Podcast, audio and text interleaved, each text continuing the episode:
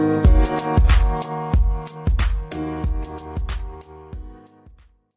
you're ready? Let's go. Let's go. I guide you. This is natural.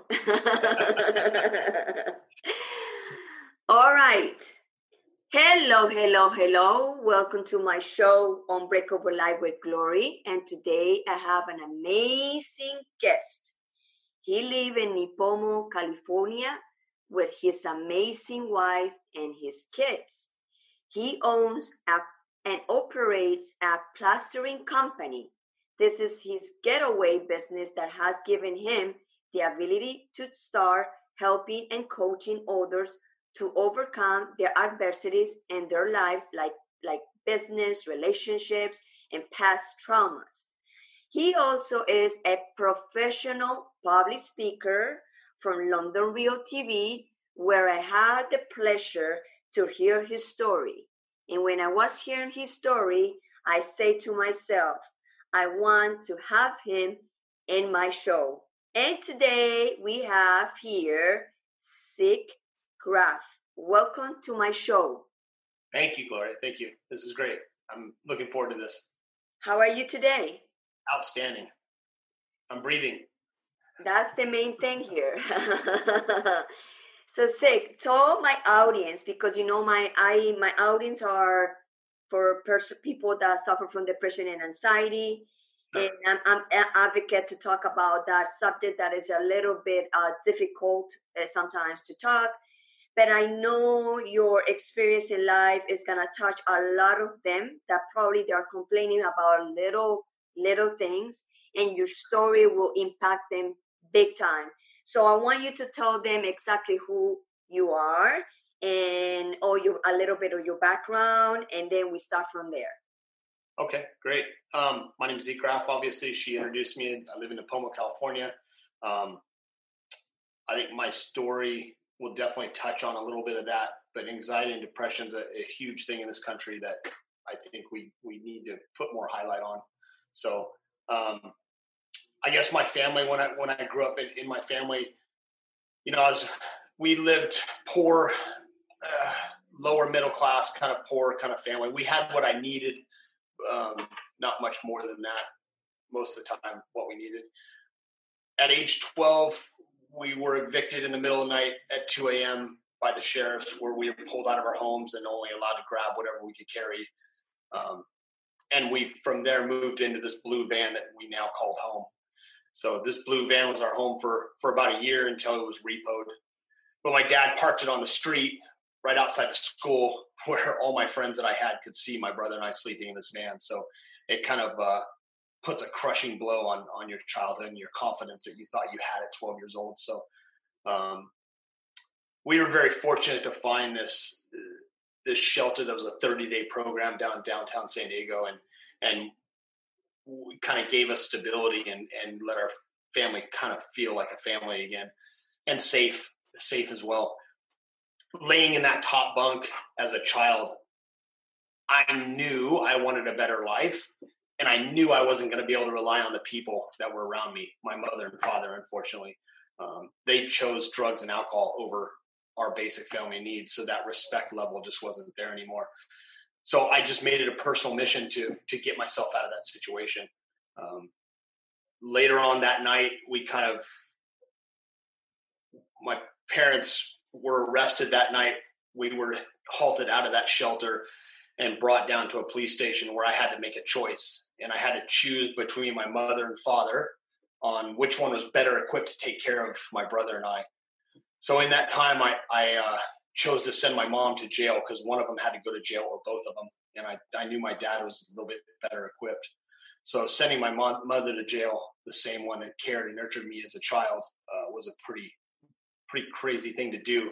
But I realize now that was one of the most important steps I had to take to on the mission that I had to to to live a better life. So um, I now, you know, going through all that and pushing so hard in life, and and then getting married and stuff. I never really dealt with that trauma. I never really dealt with that past. And I realize that's now coming to haunt me in, in, in my adult age. So I kind of I went through a divorce. I had to finally realize that I had to deal with this stuff. So I finally I found a team. I, I got a, a mentor and a therapist to kind of help me work through those past traumas and and and now be the man I am today. Really. So, so, so let me ask you a question right there. So, when you went through 12 years old and then you went to adult life and then you marry, uh, how was your personality right there? Like, uh, how was you? You was mad of, of life. You was angry. What was the the the thing that you was in that moment? What kind of person you was? I wasn't mad. I've always been very cheerful. I've always been very positive. When you come through that, you can either use that that adversity, you can either use that trauma in your life and use it for negativity and, and use it for hate and anger, which most people do. They drink and they get angry and they just kind of band-aid that situation. I use it as power. I use it as strength. I knew I didn't want to be in that situation. So I just I just used it every day. It's like, okay, what are we doing now? What's the next step? What are we what are we going to accomplish? But in that, when you have that personality, you push so hard and you push so many days and so much, so much, you finally break. Like you can't. That's not sustainable way to live, especially if you haven't dealt with it. So that answers your question, kind of. Yeah. Yeah. So so when you was so you make the decision for your mother to go to jail when you was 12 right 12 13 somewhere 12, there yeah. 12 13 so what happened right there? You went with your father and live with your father? I live with my father. We we got kicked out of the shelter because once you have a crime like that they won't let you stay there. So we had to live pretty much sleep on the tram system in downtown san diego for a little while until finally i made a desperate call to my grandparents um, kind of just explaining them the situation, and they took my brother and in my brother and I in um, for about a year or so until my mom got out of jail and she came and lived with us, and then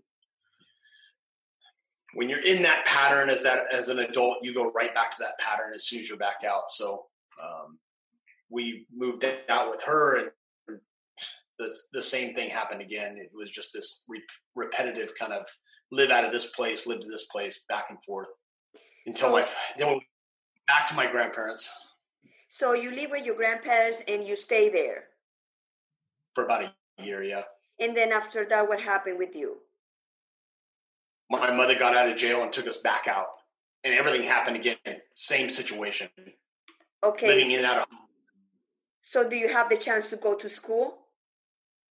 I did. I was going to school with my grandparents. Yeah, yeah and then you graduate and you went to study something after high school i didn't i got out of high school i worked um, i was working pretty much at age 15 and 16 just as soon as i could work i started working.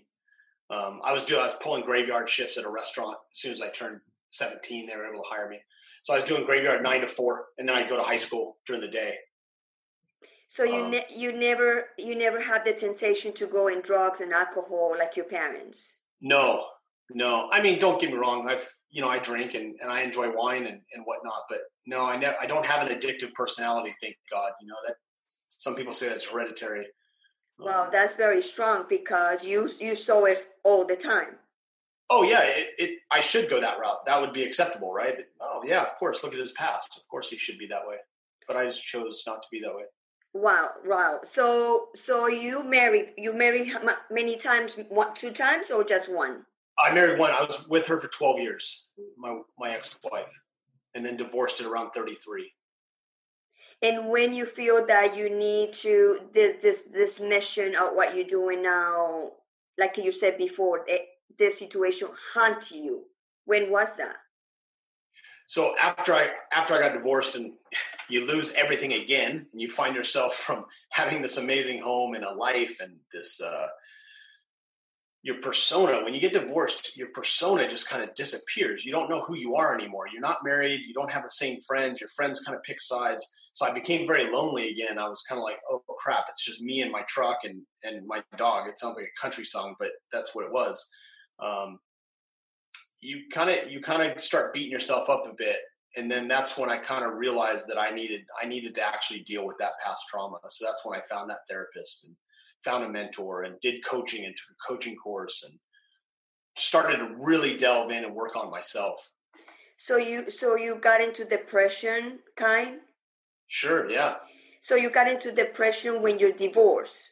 Yeah, after my divorce. And your and your past trauma resurface resurface yeah. you at that moment. Yeah, hundred percent. What was your feelings when you have depression and anxiety? What was your feelings? Just lost. Just a sense of lost. A sense of you you just don't know who you are after you go through when you have nothing, you build this life and that gets then you choose to to dump that away and now all you have is you and your thoughts. That's it. You have nothing else at that point. It's almost being homeless again is kind of how it felt really. Wow. So so when you move on you you went for therapy you said and counselors um i found a mentor yeah and and a therapist yeah and how long you was on with therapist and counselor I still go to the same therapist uh, once every couple months if I need it, or you know, if I'm if I'm having thoughts or or need to just brainstorm with him. He's kind of like a brainstorm guy now. He's literally someone I could go have a beer with if I wanted. Like that's kind of the relationship we have now. You know, I've kind of opened up to him, and and that was very hard for me as opening up and, and explaining my story and, and thinking that it was relevant to other people because everyone else has their own problems. You know, they they have their own problem. They may not want to hear mine but when you open up and kind of share that story, it, people want it. People relate. They, you know, it's, it's good. But, your story is beautiful because you were you was in the dirt. Like I put it this way, you was in the dirt and you was the lotus flower that come from the dirt because you didn't you didn't follow that path, the same path. You yeah, you you went opposite. Yeah. So you have a very strong strength for, for to not say no to those kind of stuff. Yeah, don't tell me I can't do something. so let me ask you a question. Do you um when you said that you're still going to your therapist, you really need him at this point in your life? You still need him at this point of, of your life? I think it's I think it's great to you know, it's it's one thing to talk to your friends, right? And it's one thing to talk to your wife or whatnot, but I can't I can't I can't put that pressure on my wife to be everything, right? Like and I don't want her to do the same to me. Like I can go to my therapist and I can I can kind of brainstorm some ideas and him and I go back and forth and he's like, What if you looked at it this way? What if you handle it this way? I come out feeling so refreshed, you know. And then my mentor as well, I meet with him every Thursday. I met with him, I've been meeting with him for almost eight years. It was a six week program I started with him and every Thursday we meet in the morning.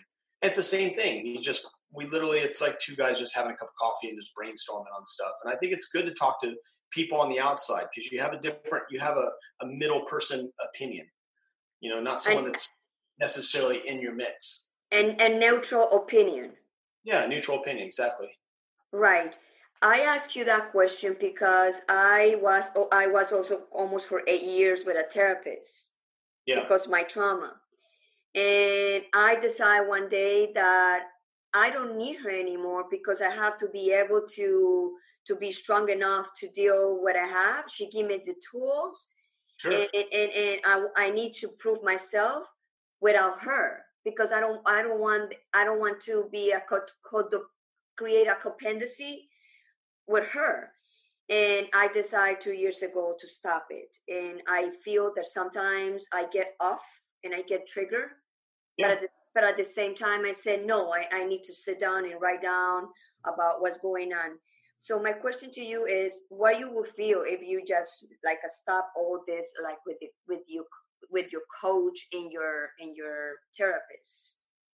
Well, I mean, I haven't seen my therapist. It's been four months, and the last time I saw him, my wife and I both went. You know, so I mean, um, he's now works with both of us if we're having trouble. I mean, we have three kids that that were hers in her past marriage, so um, you know, there's good stuff that we can bounce back and forth. And and I don't feel like I need him, like I need to go talk to him, and and it's it's like a scary thing not to have him in my life. I have great tools, and I've I've done a lot of work on myself to to to, to self coach myself if that's the problem. But I still think it's healthy. I think it's healthy to have that person that if if there's something that you we're not good at everything, right? That, that's why he's a therapist, and I do plastering, and, and you're doing a podcast. Like you got to rely on the people and their expertise on that stuff and my mentor, he's literally like a father figure to me. Like he was the pastor to my to my wedding, and he's just a great friend now.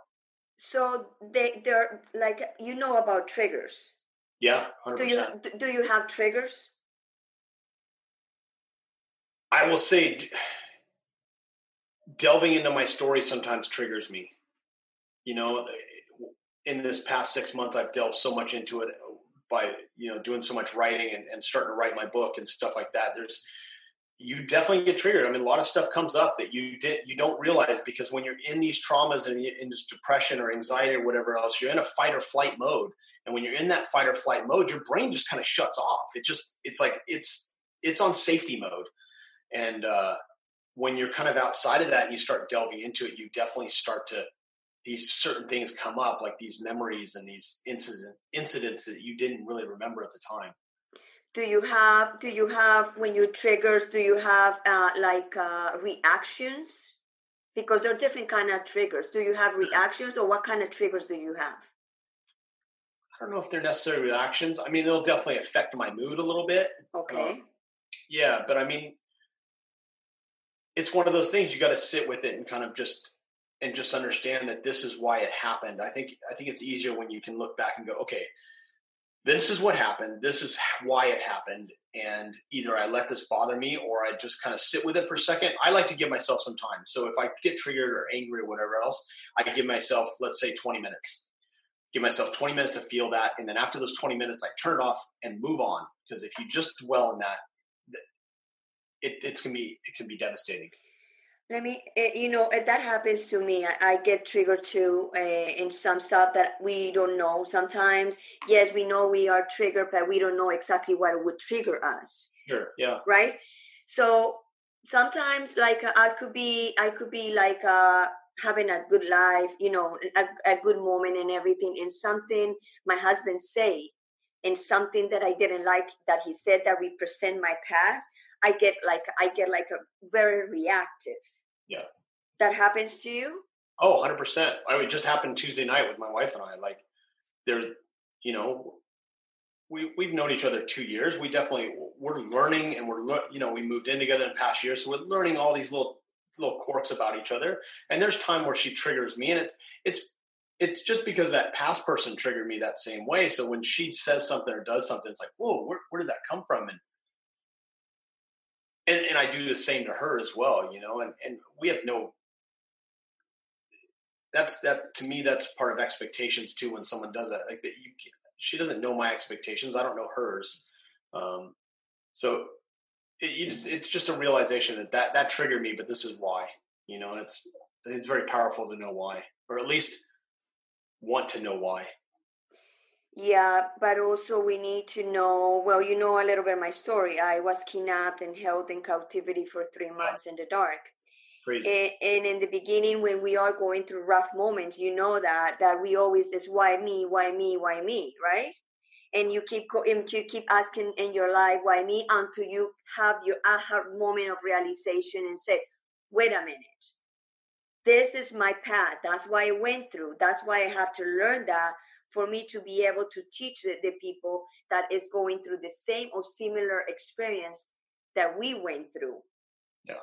And and I think when we get into the path that we already know, then I think those triggers and that um, past memory, instead of being negative, is going to be more powerful and positive for us to move on and share this story. And when we talk about, we heal.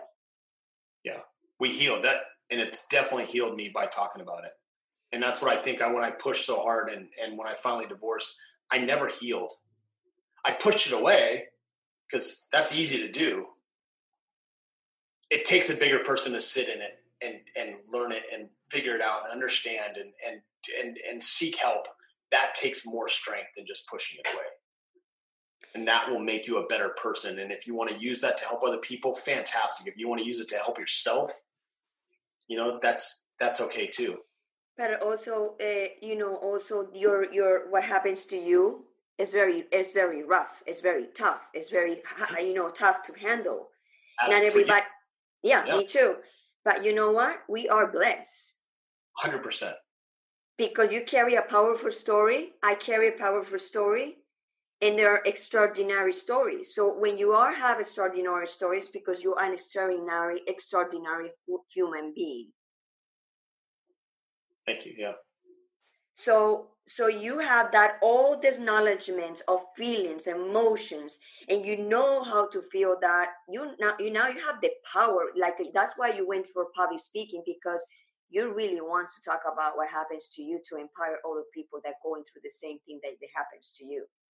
Yeah, I, I needed the confidence and, and, it's my self doubt, right? I figure, well, I didn't go to college and I don't have this education, I don't have this and that. So you start self doubting what what you have, and so I took this course to kind of break that and kind of understand that. Hold on,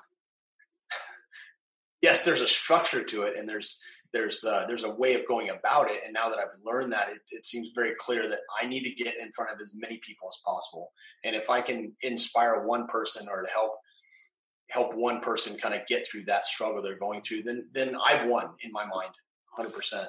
But you know what? This is exactly what society make us. That if you are professional, you don't went to college, you, you don't went to this, you don't went to that, so so you feel like a little bit awkward in, in front of society because other people have other stuff. Who cares? I have yeah. friends. I, I didn't have the chance to to finish my college because when when they kidnapped me, I was in my second year of college. I didn't have the opportunity to finish it. And I knew people like a very smart and, and, and with masters and degrees in their head and blah, blah, blah, blah. And today I compare myself with them and I'm more, I'm not talking about money, but I'm, I'm more successful. I've been doing more stuff in life with my, with my trauma over my shoulders. So you know what? I feel like a, a superhuman. Hundred percent. Yeah, I, I feel the same. Like I'm now. I'm I'm fortunate that I didn't. You know, it's like do I? I would have loved to have had that experience, but this world is so full of information that's at our fingertips. If we want to know something, jump on YouTube. If you want to know something, jump over here and read this book. Like all these opportunities are given to us. All it takes is for you to want to do it. And I feel like you get more out of it when you actually pursue that that passion. Like I pursued you and I pursued this course, right? We did it because right. and, and that to me is more powerful than going, oh, I went to Texas A&M and I did a four year degree and I had my back, eh, whatever. Yeah, what real life experience do you have? And right. What are you gonna, what, what, what are you going to give back with? You know where's your soul? Where's your heart? What is your essence? Your essence is about a lot of people right now. We're probably upsetting a lot of people right now. I don't care. You know it's about your essence who you are like what you bring to this world. We don't come here to do uh you know like yeah we come to do careers because people we need people for other stuff but 100%. if you if, if you are not into that, if you your mission in your life was not into that, it's because you never was gonna be a professional in that way. But you are professional in life. That's more powerful than to have a career. And sometimes people like remember Brian Rose that he yeah. said he was a banker and he was like all this, but he was empty. There's a lot yeah. of people like that. Hundred percent, yeah. Empty. I see it all the time with my clients. Yeah. They have everything. They're spending millions of dollars on amazing oceanfront homes and they're like complaining about the little things in life. And it's like, hold on. What no, stop. yeah. And, and and make make us who we are. We don't came to this world to to all the people go to college. All the people have to be professionals if, if, if it was like that, everybody can play basketball, be professional. If yeah. everybody can be a psychologist, so we don't we not have problem because everybody knows psychologists. So everybody have a mission when they come to this world. And what happens to you and me, God already planned it to have it like that for us. Yeah, that's why I know I'm put on here more than you know. Don't get me wrong. I'm I'm blessed for this the business that I built, and I, I sometimes have to step back and be like wow, you, this, you did, you know, that you did this, and you you have a you have employees that are like family to me. My employees are my family, but you got to take look back and, and be very fortunate for that. And and this is a great avenue, and and now to have this avenue enough to where I can make the time to be able to do the thing I'm passionate about is is blows me away sometimes. So. I, I pinch myself every day when I go and look my business with my husband, like a we what we create. I pinch myself, and sometimes I sit down and said, how I create this. Like a, uh, you know, it's like yeah. a, how even with those traumas that I have in my life, and I I be I was able to create. So you and me were a, a huge sample for a lot of people out there that are like uh, you know they're struggling with simple stuff that you have to respect that because no, no not everybody can go through your your experience and my experience to be able to understand like the way you and me we, we do but also we can tell them with your story and my story that hey you know what? I eat i eat i eat dirt in life. Oh i eat shit all the time. Me too. Yep. me too. Me too. Sometimes sometimes you got to grab the fork and the knife and you just got one bite at a time. And you know and that and that's and not to take away from anyone else's experience and maybe they had a great childhood and whatever else and that's amazing. We all go through different traumas. We all go through some adversity and we all go through depression anxiety and and it, it's not about going through it it's how you come on the other end of it um, no matter what it is you know we all have our issues right? I, right. I have issues you know i get angry and i get upset about stupid stuff and i got to catch myself and be like hold on you know life's pretty darn good right now. So it, it, happens to me also. Don't don't don't feel like you are the only one because sometimes we feel like oh we are the only ones. No, and that's why I talk a lot about depression and anxiety because people think that when we are emotional, we are like uh, out of balance. And no, we feel more because God make us like this way. Yeah. yeah. So you have daily. Do you have daily routines? Um, I do, I'm a mess if I don't have them. Um, Sunday was a prime example. I got woken up by a screaming four year old, and I kind of I turned into a grumpy little. I turned pretty grumpy after that. Um, no, my daily routine. I, I, like to get up before everyone else. I my alarm goes off at five five thirty. Um, I get out of bed. I make my coffee. I just sit kind of in silence, or I read a book. Um, I kind of I stand in my backyard and kind of just in awe of what what I have and and I watch the sunrise and and if I get that half hour, 45 minutes to myself before the whole house wakes up, eh, then I'm good. I'm pretty good. And then and then fitness throughout the day is fitness has definitely been one of my big big things that's got me over a lot of stuff in my life. You know, you when you have heavy weight or any kind of weight to to lift, it's pretty hard to think about everything else. Um, so that's a that's a break that's a that's a game changer for me. So what kind of sports do you do? Any sports in, in particular? I did. Um, yeah, I mountain bike. I surfed.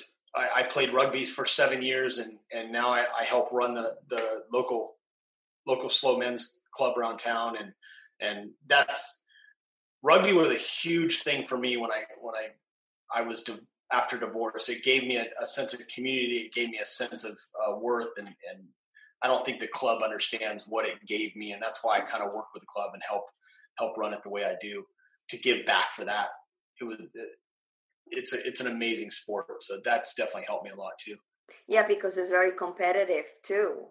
Very competitive. You have to go to a very dark place to to take on a man twice your size and and and maybe hate him on the field, but afterwards you're having a beer and you're shaking hands and it's a it's a different sport.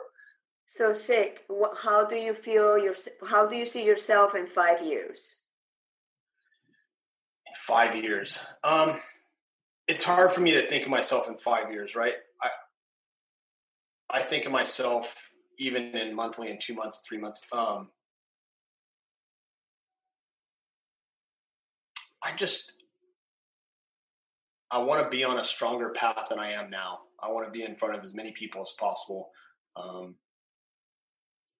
I want to strengthen my marriage. I want to strengthen my my relationship with my kids.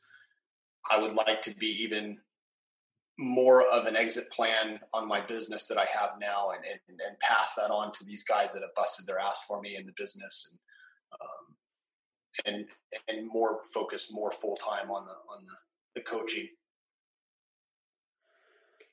yeah it's, it's hard to predict in five years. We we also we have to think about the present because we don't know the future.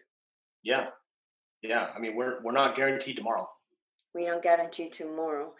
So anything that you recommend for people that suffer from depression and anxiety? What you recommend? Talk to someone. You're not alone. There's so many other people that that that deal with this and and don't feel like someone doesn't care. You know, um, talk to a friend. You know, I spent so many years hiding everything that I was going through because I didn't want to bother anybody with it. And I think we have such a uh, way of doing that in society.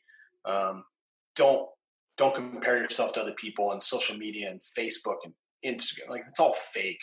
Like I want to see someone crying on Instagram. I want to see you know someone fighting with their wife on Instagram. That's what I I think that's great because I mean that's what's going on. Just just go seek help. I mean, there's therapists, and it's not wrong to go, you know, sit in front of someone that, that is trained to talk to you about these kind of things and just ease your mind.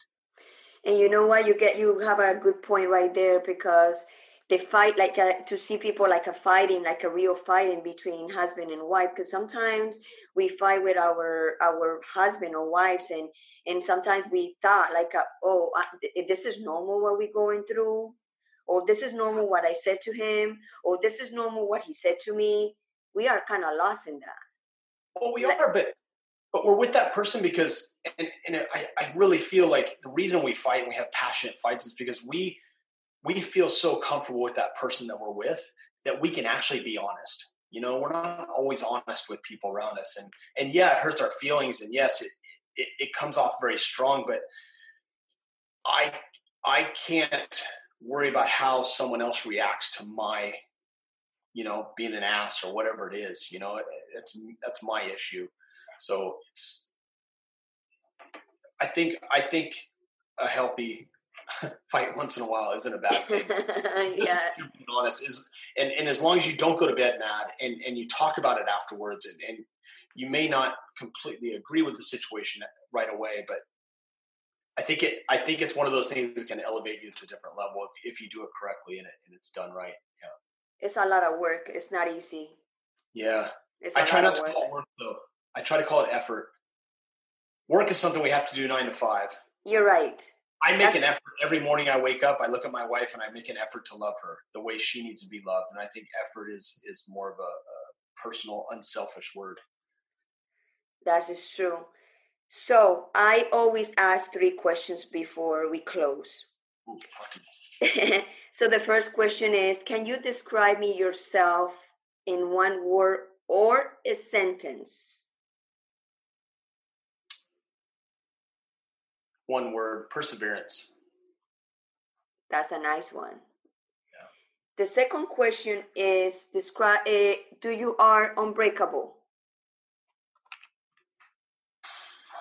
what's my initial reaction? Yes. No, I'm not unbreakable. Not at all. Um, yes, uh, every, everyone's breakable. I think um, how you put the pieces back together is what makes you that person you are.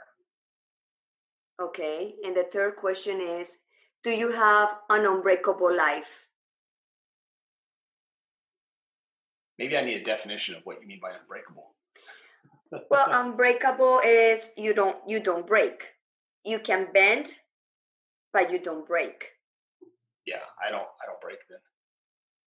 So you, you have. Beat, you can beat me as much as you want, but I'm gonna I'm gonna come back up. So your life is unbreakable because nobody can break it. I think people can beat you down, and they can definitely you can feel broken, but that's just up here.